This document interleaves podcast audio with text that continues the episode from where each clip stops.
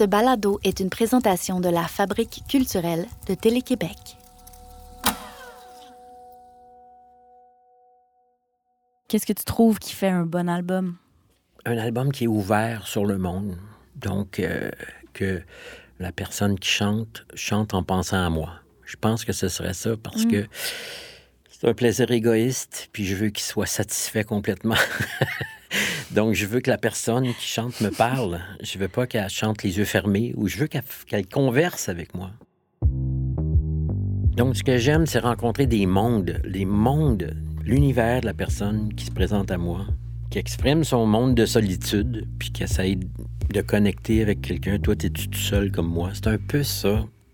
Je m'appelle Fanny Bloom. Vous écoutez Daniel Bélanger, Rêve encore.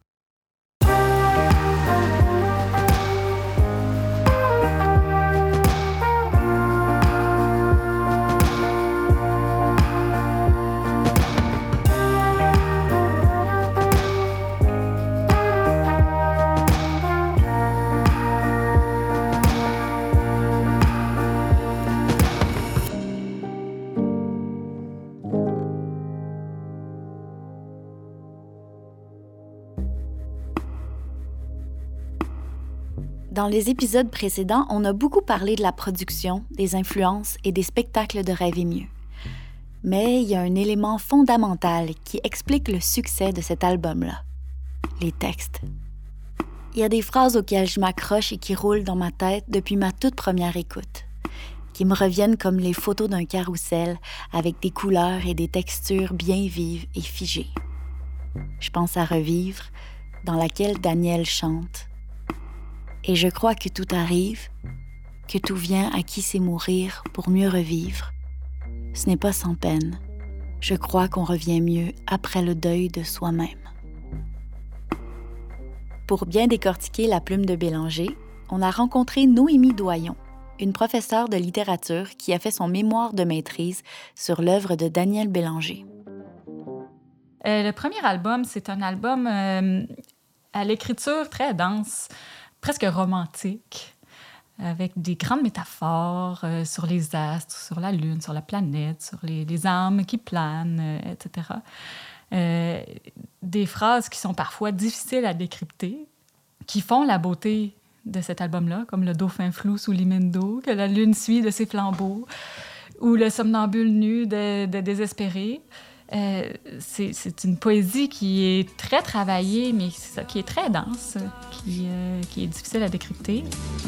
Le lunatique en son ouvrage et le dauphin flou sous l'imendo que la lune suit de ses flambeaux.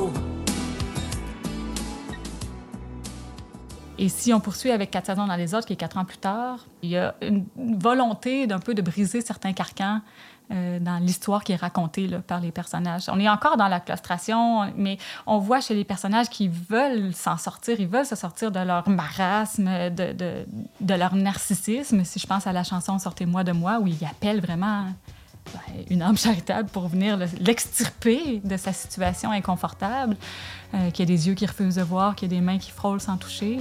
Il veut qu'on le- qu'on le sorte de ça pour qu'il puisse prendre part à, à la société qui l'entoure.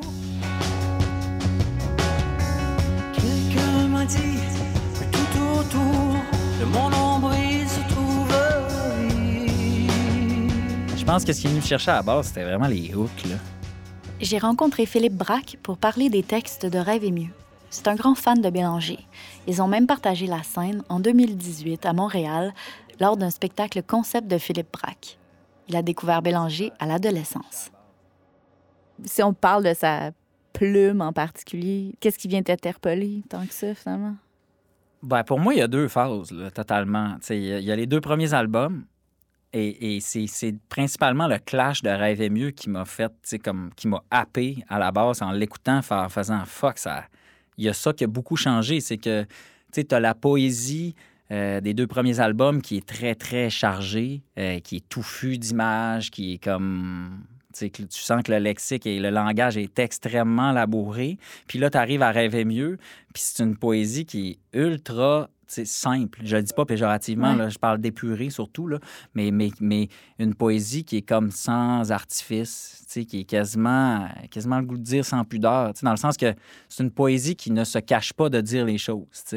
Euh, fait que ça, je trouve qu'il y a une accessibilité dans ce langage-là qui, qui- je pense, c'est un ensemble de choses qui fait que ça a autant pogné, mais tu sais, je pense que ça, c'est un des vecteurs qui a fait que ça s'est rendu à autant de gens puis que ça a résonné dans autant de têtes parce que c'est une poésie extrêmement concrète, euh, mais ça reste une poésie quand même. tu sais. Puis ça, moi, ça c'est venu me chercher de faire comme wow, des mots très simples sur des choses très fondamentales, universelles. Et euh, tu sais, à un moment donné, euh, te quitter trop difficile. là. On est quand même assez loin du dauphin flou euh, sous l'Imendo. là. Tu sais, genre, c'est pareil, là, on est ailleurs. là, Ouais. Fait euh, Si je me fie à toutes les entrevues qu'on a réalisées, le dauphin flou sous l'Imendo a visiblement marqué les esprits. je trouve que la ligne est extrêmement mince entre le chef-d'œuvre et l'affaire vraiment corny. Hein, Tu l'espèce de truc Hey. un peu éculé. Trop de genre que... Puis je trouve que c'est du très bon bord de la ligne, ça. Puis au Québec, dans le corpus québécois, euh, des choses qui traitent de ces thèmes-là aussi, tu sais, des genres de thèmes super réconfortants, euh, euh, super accessibles comme ça. Des, des- des albums qui le font aussi bien sans être corny de même, il y en a pas beaucoup, tu sais.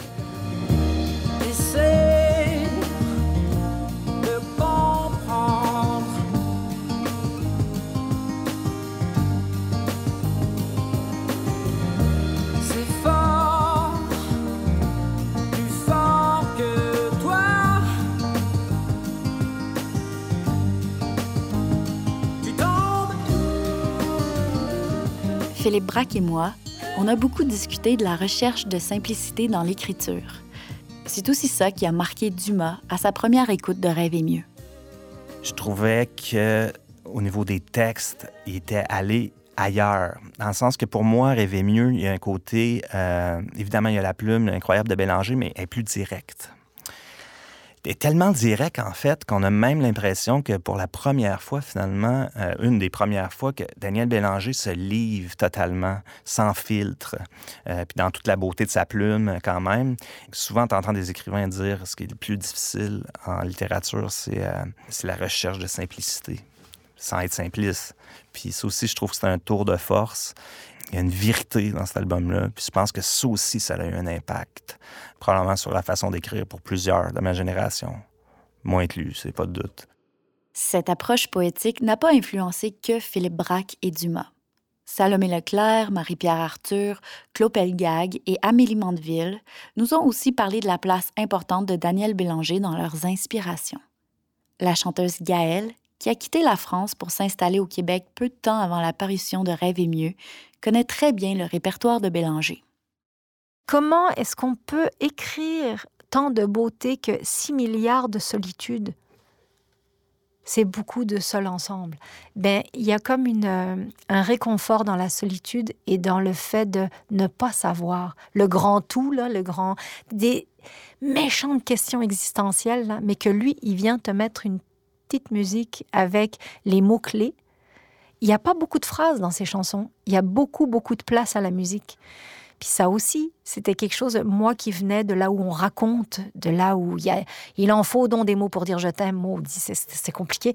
Et lui, il venait m'expliquer en deux secondes d'écart, en deux mots, avec la bonne musique, avec ce mariage extraordinaire d'instruments tellement bien choisis, puis d'arrangements impeccables, il venait m'expliquer que tout est un tout. C'est c'est peut-être ce réconfort-là, moi, que ça m'a apporté.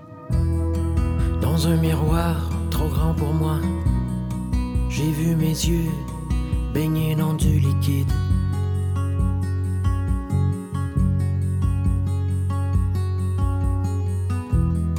Je n'ai pas cru d'abord en mon chagrin, d'autant que je ne pleure plus jamais. C'est des chansons qui, qui ont la faculté de revivre. Stéphane Archambault. Fouillant Elles ont la faculté de revivre parce que elles n'ont pas le même sens dépendant de l'âge où tu Puis je vais te parler de la tone revivre. Quand j'ai entendu cette chanson-là, ben j'avais euh, j'avais 20 ans de moins. Aujourd'hui, elle résonne tellement plus que quand j'avais 20 ans, je, je trouve ça. euh, je- En tout cas, je l'ai réécouté, puis j'ai fait. J'étais passé à côté d'un chef-d'œuvre, puis je m'en étais même pas rendu compte. C'est qu'il ne m'arrive plus rien. Tous les jours de mon âge m'ont endormi, jamais plus rien.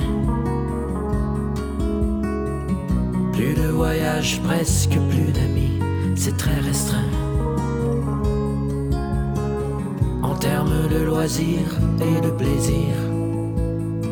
À la base, il n'y a pas beaucoup de secrets. Je pense que Bélanger a du succès parce que ses tunes sont bonnes, sont bien écrites. Noémie Doyon. Il a trouvé le fameux frisson des chansons euh, dont j'ai parlé dans mon mémoire, euh, qui est euh, une expression que j'ai volée à Stéphane Venn, qui a fait un, bouquin assez, agréable à lire sur le frisson des chansons. Il- en fait, il s'intéresse à qu'est-ce qui fait qu'une chanson marche, qu'est-ce qui fait qu'un- qu'une chanson va devenir un succès. Ben, c'est que l'artiste en question va avoir trouvé le, le bon mot à mettre sur la bonne note. C'est ce qui va faire surgir le frisson de la chanson, qui va aller vraiment piquer au cœur ou au ventre l'auditeur qui va écouter la chanson. Puis il prend, pour exemple, entre autres, euh, le phoque en Alaska de, Beau Dommage. Puis pour lui, le frisson de la chanson, c'est le phoque en Alaska. C'est la petite note qui monte, qui vient te, te pogner au cœur. Puis Bélanger, pour moi, c'est ça presque tout le temps. Il réussit toujours à avoir le frisson des chansons. Puis le Spoutnik, ben, c'est le refrain. 6 milliards de solitude, ça fait beaucoup. Et là, quand on réécoute avec un casque ou un bon système de son, on entend la réverbération dans le premier 6 milliards. 6 milliards, 6 milliards de solitude. 6 milliards, ça fait beaucoup. Les 6 milliards, là, ils résonnent, ils résonnent, ils résonnent.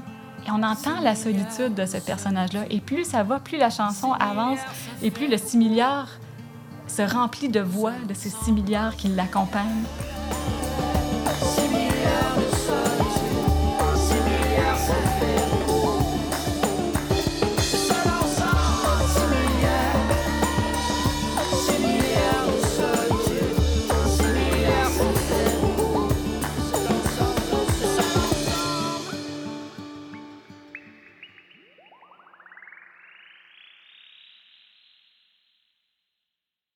Te souviens-tu comment la musique de Daniel Bélanger est arrivée dans ta vie?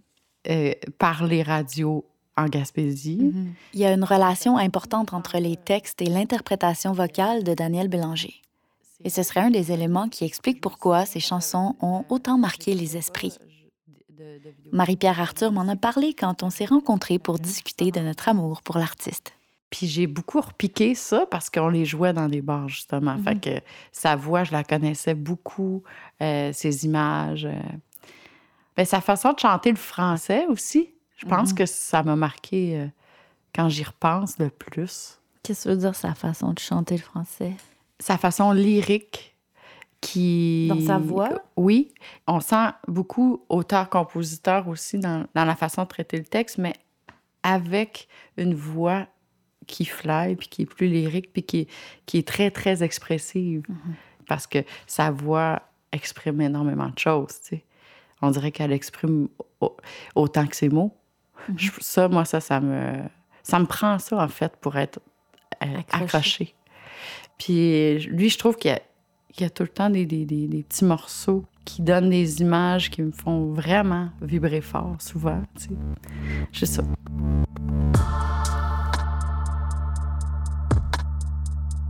C'est la grosse signature de Daniel, c'est c'est les mots qu'il emploie pour décrire ses images. ne sont pas les mêmes que tout le monde.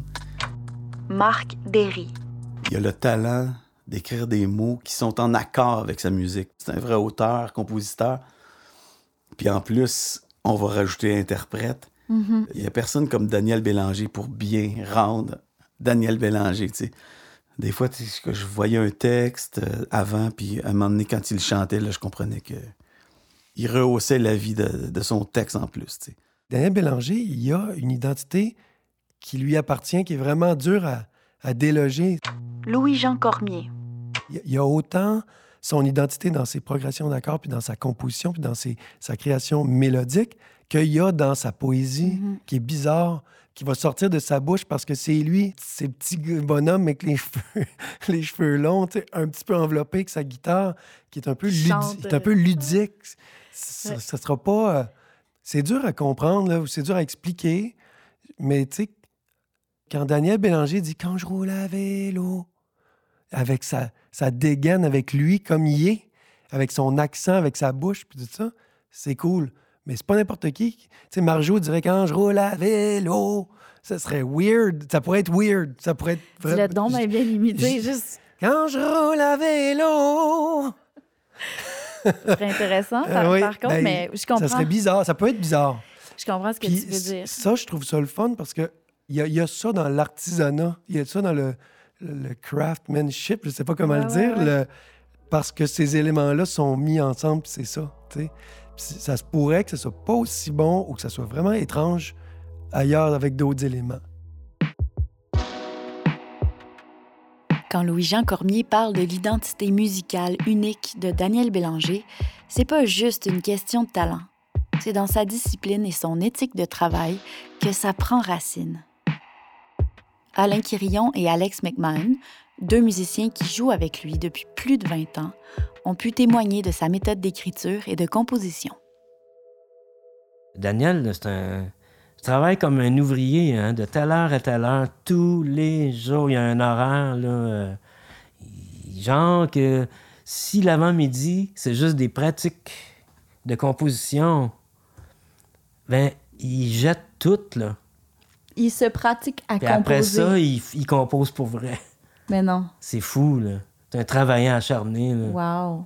Je pense que Daniel, c'est quelqu'un justement qui nous a beaucoup éduqués là-dessus. Sur le- l'artisanat, c'est quelqu'un qui va, tu sais, quand- dans le temps qu'il était au symphonique, on pouvait voir son char parké cinq jours sur sept, tu sais, sinon plus. C'est quelqu'un qui va, euh, qui va pic, pic, pic, qui va travailler dans la mine euh, tous les jours. Là, il y a son, son atelier dans mon quartier. euh, Il va toujours travailler. Ses tunes, c'est pas comme...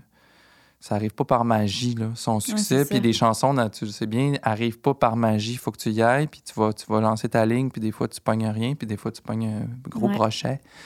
Le- La recherche d'originalité aussi, qui est une chose au centre de sa création, c'est quand même de sortir du lot, là. Fait que ça, je trouve ça vraiment important comme, comme créateur, moi aussi, d'avoir toujours ça en tête. OK, mais là, je fais exactement ce que mon voisin de gauche fait ou j'essaie d'y mettre du mien, là, puis de... Le Ouais. souci d'originalité, je trouve ça vraiment important. Ouais. Daniel a eu beaucoup ça dans tous ses albums, puis je pense qu'il nous laisse ça euh, toute une génération, Ouais. plus qu'une génération. Rêve et mieux est donc le résultat du travail acharné de Daniel Bélanger à l'écriture et à la composition, de son exploration des techniques d'échantillonnage et de ses expérimentations en studio avec Carl Bastien. En compagnie du réalisateur Julien Morissette, on a voulu découvrir s'il y avait d'autres explications qui nous auraient échappé. Pourquoi, 20 ans plus tard, on parle encore de ce disque-là?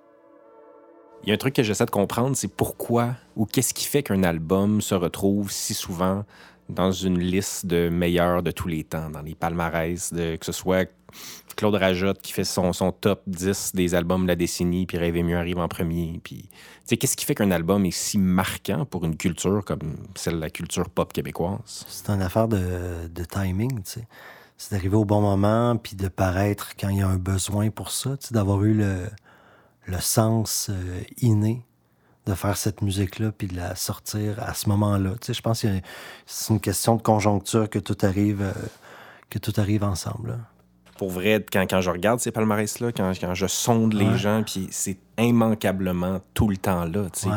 À ce moment-là aussi, il était, il était déjà consacré. Mhm. Personne ne peut remettre en question l'importance de Bélanger dès son premier album. tu sais. Encore là, parce qu'il est arrivé au bon moment. Et euh, fait que, il nous a juste surpris, surpris, surpris. Puis je veux dire, cet album-là est, un joyau. Cet album-là est sans faille. Puis il a sûrement fait le même genre de bien à tout le monde qui s'attendait à quelque chose de nouveau de ce gars-là parce qu'on on savait que ça allait être autre chose.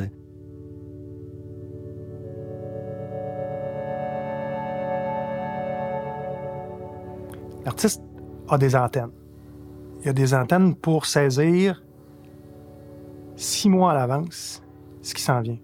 Parce que lui, il sait qu'il a six mois à travailler avant de sortir son album pour que quand il, il sorte, il soit pas six mois en retard, il soit bang, complètement en phase.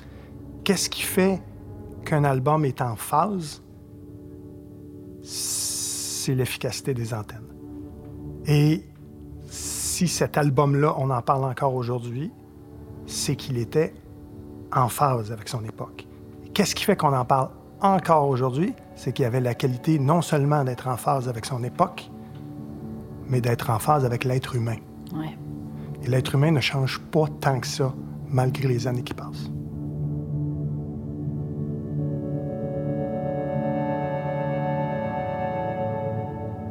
La musique, je pense que ça, ça rentre directement dans, dans l'incommunicable. Tu écoutes de la musique et ça, s'en- vient s'installer direct là où tu es pas de communiquer. Ça, ça vient rentrer dans ton silence direct, dans ton intimité. Ça, si un album fait ça, d'après moi, tu vas le traîner toute ta vie, l'album. Il vieillira pas. Ça va te ramener à la vie tout le temps.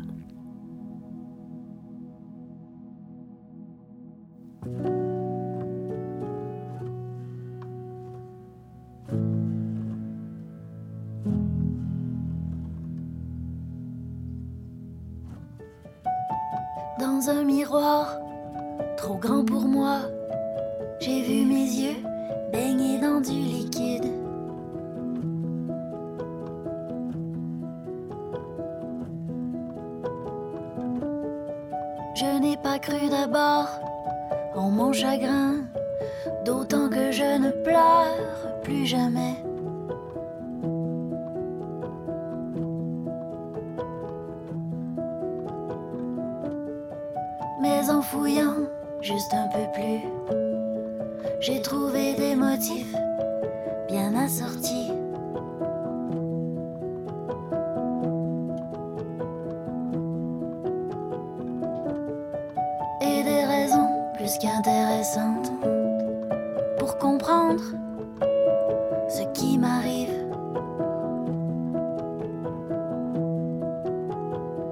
C'est qu'il ne m'arrive plus rien.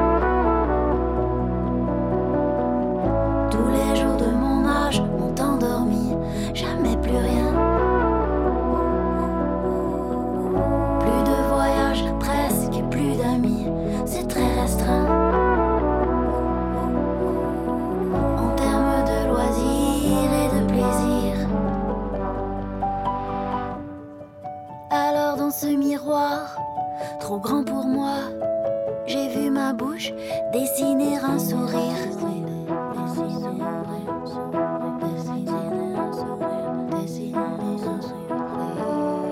Je n'ai surtout pas cru en ma deuxième chance, d'autant que je ne gagne jamais à rien.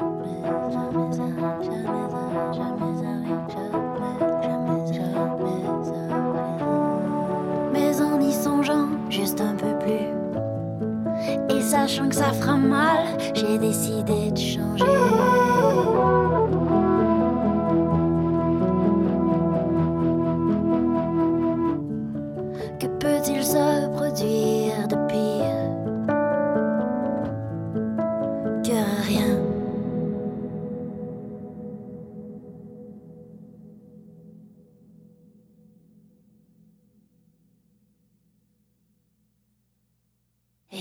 Que tout arrive. Que tout vient qui sait mourir pour mieux revivre, ce n'est pas sans peine. Je crois qu'on revient mieux après le deuil de soi-même. Que tout vient qui sait mourir pour mieux revivre, ce n'est pas sans peine. Je crois qu'on revient mieux après le départ de soi-même. Que tout vient qui sait mourir pour mieux revivre, pour mieux revivre.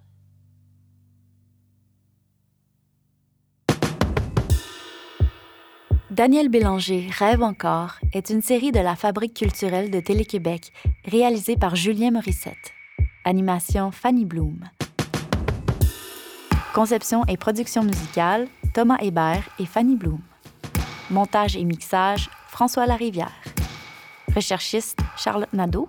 Technicienne de production et coordonnatrice Nadine Deschamps. Édimestre Sophie Richard. visuel, Sébastien Lépine. Merci à Jeanne Dompierre, Esther Théman, François Desrochers, Claire Thévenin, Stéphanie Lorrain, Stephen Boivin, Louis-Philippe Roy, Erika Coutu-Lamarche et toute l'équipe d'Audiogramme. Abonnez-vous à Daniel Bélanger, Rêve encore, sur Apple, SoundCloud ou sur le répertoire de balado de votre choix. Rendez-vous sur les plateformes d'écoute musicale pour entendre ou télécharger cette version de Revivre. L'album Rêve encore sera disponible dès le 26 octobre avec les chansons dans leur version intégrale et quelques inédits.